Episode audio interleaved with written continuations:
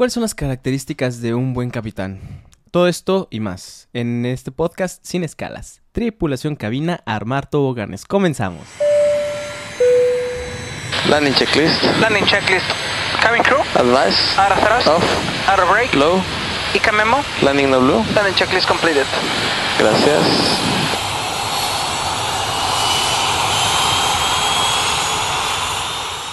Tripulación cabina, ¿qué tal? Nuevamente sean bienvenidos a este podcast. La verdad es que estoy muy feliz y muy contento por todos los comentarios que he recibido de ustedes. Infinitas gracias. El día de hoy vamos a hablar cuál es el requerimiento de ser un buen piloto, un buen capitán. Vaya, o sea, hay muchas, hay muchas características, pero quiero darte como que las, las más importantes. Pero es un conjunto de muchas cosas. Me preguntaron hace poco que por qué me fijaba mucho en decir capitán, capitán, capitán y no primer oficial. No es de que sea más importante uno que otro. Al final de cuentas, los aviones comerciales, la gran mayoría son de dos pilotos y los dos son, son igual de importantes. Sin embargo, la diferencia es que un capitán es el que toma la decisión el primer oficial puede opinar, pero al final de cuentas siempre debe haber alguien que manda, ¿no? Porque si en algún momento hay algún desacuerdo, pues hay alguien que tiene que tomar esa decisión para que no haya algún mayor conflicto. Y estoy muy seguro que si tú eres estudiante o que si tú eres aficionado eh, o que apenas estás entrando a una aerolínea comercial, estoy casi te lo firmo que tú quieres ser capitán. O sea, estás, entras como primer oficial porque tienes que agarrar esa experiencia, porque todo el mundo necesita una base de conocimiento, una cierta experiencia para poder ser capitán. Si llegáramos desde la escuela directo a capitanes, créame que hubiera muchos accidentes y hubiera muchas cosas, porque simple y sencillamente no estás eh, preparado ni, ni emocionalmente ni de conocimientos, tienes que vivir esas experiencias. Y tú como aficionado, pues, o como persona estudiante o como piloto, creo que la mayoría de los que, hace, eh, que tenemos un, este sueño, siempre siempre luchamos por hacerlo del lado izquierdo. O sea, no digo que del lado derecho no esté bien. Yo también disfruté muchísimo mi de primer oficial y me acuerdo que añoraba muchísimo estar en ese lugar cuando estaba estudiando. Eh, lo cual estuvo muy bien. Sin embargo, quieres seguir creciendo, quieres, eh, al final de cuentas, quieres ser eh, la persona que tome esas decisiones. Eso te ayuda a crecer mucho como persona. Entonces, yo quiero que llegues a esa meta, yo quiero que llegues como capitán. Ah, claro que si tú quieres ser piloto oficial toda tu vida, es una cuestión muy respetable. Sin embargo, es, esa parte, este canal no, no está hecho para que tú te quedes como primer oficial. Yo quiero verte triunfar y yo quiero verte como, como capitán. En fin, después de este choro, eh, te voy a decir la primera cosa que un, capitán eh, debe de hacer, de un buen capitán debe de hacer, y es que eh, tienes que manejar los tiempos. O sea, esto de ser capitán tienes que ser, tienes que tú repartir tus tiempos, porque no puedes estar haciéndole caso a 100 personas a la vez, ¿no? Tienes que hacerlo uno por uno.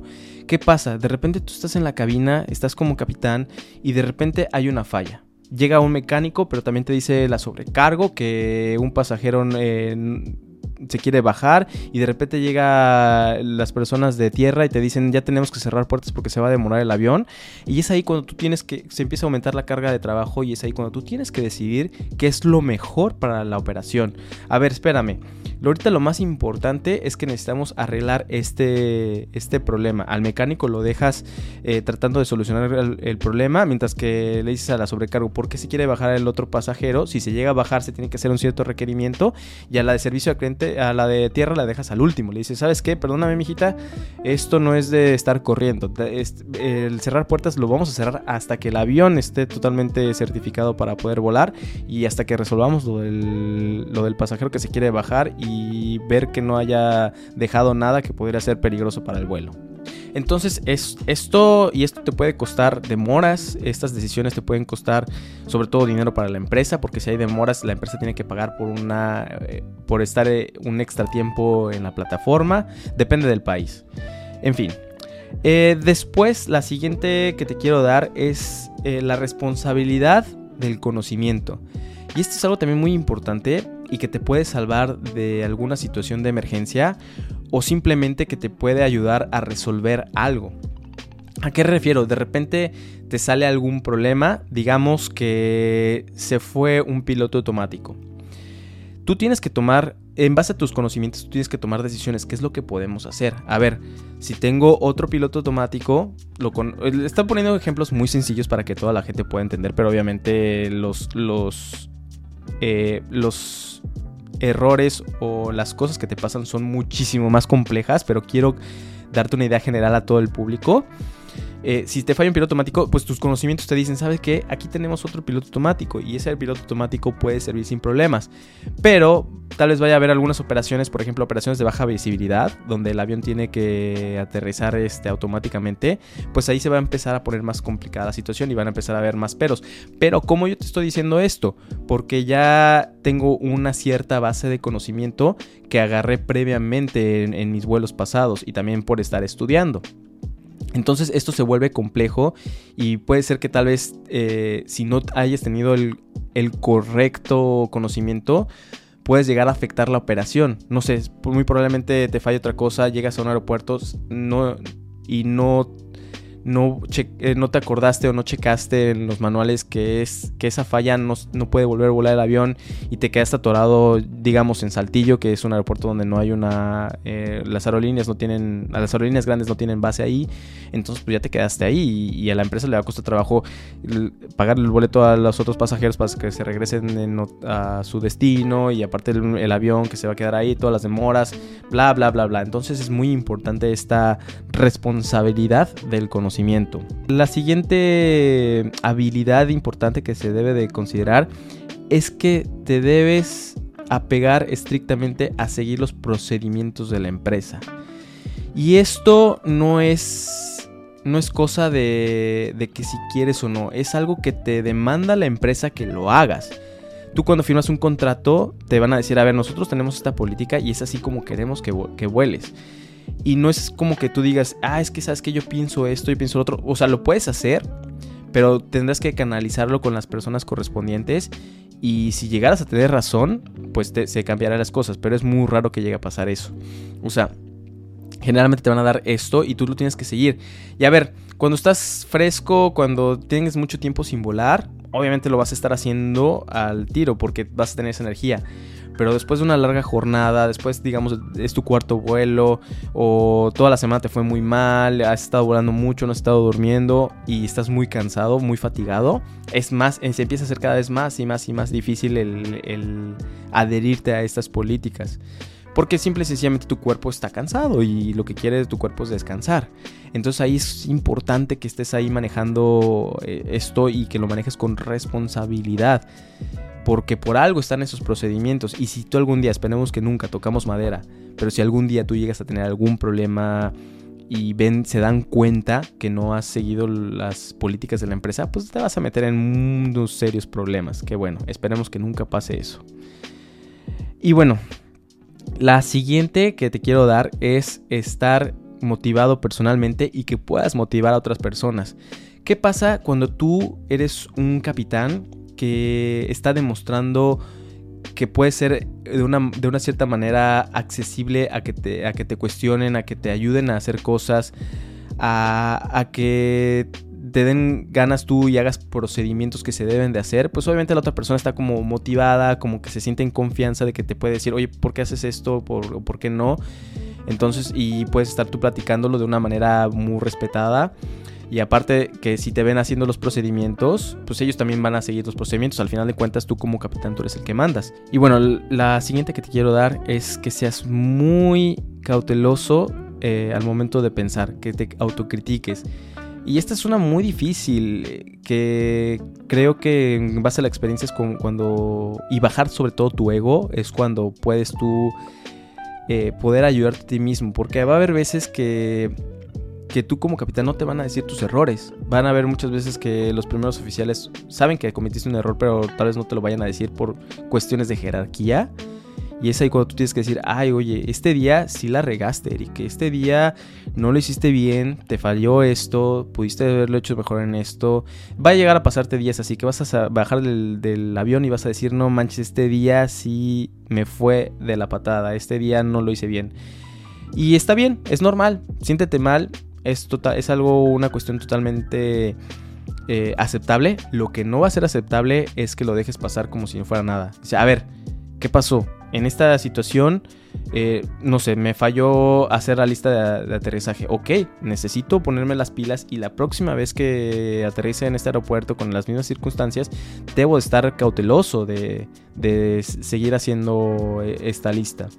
O cualquier otro ejemplo. La otra es tener un muy buen servicio al cliente. Oye, Eric, pero es que los pilotos nunca, eh, nunca salen de la cabina. Bueno, eso es muy cierto, eso son por cuestiones de seguridad. Tampoco te estoy diciendo de que vayas con todos y hola, ¿cómo están? Oye, ¿cómo todo va el servicio bien? Cuando me refiero al servicio al cliente, es que tú hagas lo mejor, lo que te quede en tus manos para poderle darle el mejor servicio a los pasajeros. Por ejemplo, si tenemos una demora, pues tratar de hacer la operación lo más efectiva posible para que se pueda reducir esa demora y para que el pasajero no sufra de tanto de tanto espera de tiempo. Esto para mí es como algo de, de un buen servicio, o sea, algo que, que, puedas beneficiar a los pasajeros. También, en cuestiones de seguridad, si ves que el avión eh, tiene alguna falla, checas el manual y el manual dice, ¿sabes qué? No puedes despegar pues también eso va a ser un gran servicio al cliente. Aunque muchísimas personas, y si no es que la gran mayoría no lo van a entender, tú estás haciendo lo mejor. Y eso es un excelente servicio al cliente, porque al final de cuentas ellos te están pagando para que tú eh, brindes seguridad a ellos. Obviamente esto es, vaya, nada más gente muy que, sepa sobre, sobre aviación, que esté muy metida en, la, aviación como aficionados o pilotos, podemos entender esta parte, ¿no? Es muy difícil como que tú explicarles por qué está pasando esto. También algo que, me acuerdo que me dieron en mi curso de ascenso y, y es muy importante recalcar es que siempre los tengas... A, a, tus pasajeros los tengas informados de qué es lo que está pasando en situaciones como por ejemplo demoras. Creo que también ellos se merecen claro, eh, se, merecen ellos eh, que sepan qué es lo que está pasando dentro del avión. La siguiente es ser respetuoso, tanto tú como a, los otros pilotos, porque simple y sencillamente así es como, como se va a manejar una cabina segura. Va a llegar y te va a tocar veces que vas a llegar tú al, avión, vas a conocer a tu tripulación y desde el principio, y te ha pasado, mm, te puedo asegurar que en, alguna reunión, en alguna fiesta, donde sea, te ha llegado a pasar que llegas y, no te cae bien la otra persona. Simple y sencillamente porque existe. O sea, tiene algún, tienes alguna química, tienes algún roce que, que, sientes que no te cae bien. Y es totalmente aceptable. Somos humanos. No podemos caerle bien a todo el mundo. ¿Qué pasa si esa persona es tu primer oficial? Ah, bueno, oye. A ver, hay que demostrar respeto. Respétame. No me caes bien, pero te respeto. Tú me respetas. Vamos a trabajar en el pro de la seguridad. Y simple y sencillamente así. No, no hay más. No quiero que. No, no tengo por qué ofenderte. No tengo por qué eh, quejarme contigo. Simple y sencillamente vamos a hacerlo de la manera más madura para que la operación se vea beneficiada al pro de la seguridad. Bueno, la siguiente es hacer un buen trabajo en equipo. ¿Y qué es a lo que me refiero? Un capitán no puede ser capitán sin su tripulación. Tú necesitas a tu primer oficial, tú necesitas a los sobrecargos, necesitas al personal de mantenimiento, necesitas al tierra y ellos te necesitan. Todos es, es una serie de equipos, o sea, no es, es un, juego en el cual eh, tú tienes que usar todas tus cartas. No puedes quitar a uno porque si quitas a uno o pierdes a uno, definitivamente el juego se vuelve más complicado o simple y sencillamente el juego no, no es tan seguro como debería de ser. Entonces aquí tienes que aprender a hacer un muy buen trabajo en equipo. Eh, los procedimientos, los estándares están diseñados para hacer el trabajo en equipo. O sea, no es de que haya una sola persona el que, el que sea el mejor de todos, no, porque simple y sencillamente no puedes trabajar si no estás haciéndolo en equipo. Y la última es, y es muy difícil esta, sobre todo cuando vas a los simuladores y te van a entrenar, es de mantenerse en calma durante presión. Y esta se escucha muy fácil y creo que es de las más difíciles de dominar porque cuando hay alguna cuestión de algún problema se empieza a hacer una cadenita. Entonces va a llegar un problema, después va a llegar otro, va a llegar otro y se va a empezar a, formar más y más y más, se va a acumular más la carga de trabajo. Y aquí es donde tú no puedes, no, no es así como, como un carro que vas manejando y de repente, ¡pum!, ¿qué pasó? Este, eh, empieza, el motor empieza a estar muy caliente. Oye, ya no funciona el aire acondicionado. Oye, que se siente mal este, tu... eh, la persona que te está acompañando, pues ¿qué, qué puede ser lo peor en, un carro? Pues nada más llegas, te estacionas y pues se pueden resolver, las cosas, ¿no? O sea, ya no tengo combustible, nada más te, estacionas y no pasa nada. En un avión estás arriba y eres tú el que tienes que tomar las decisiones, eres tú el que está... eh, el que el que está tomando tú los riesgos, el que está tú manejando lo- los tiempos en la cabina. Y no puedes decir como que, ah, no.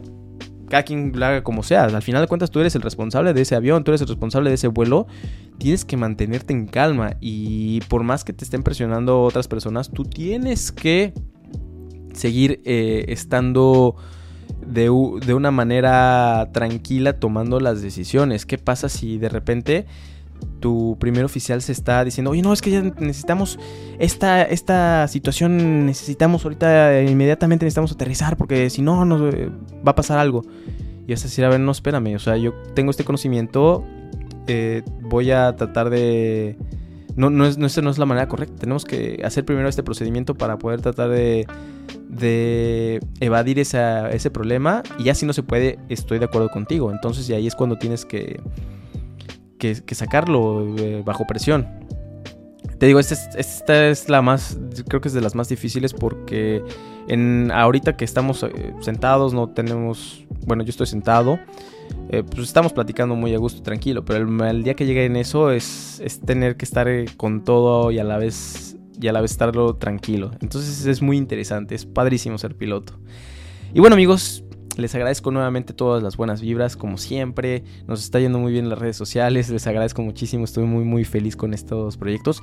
Y pues espero poder seguir eh, grabando más y más y más videos antes de que vuelva a volar. Todavía no tenemos para cuándo. Pero definitivamente esto me está ayudando mucho a estar tranquilo y a estar súper entretenido. Y pues tratando de hacer eh, el mejor contenido posible. Muchísimas gracias de nuevo. Tripulación cabina, desarmar toboganes.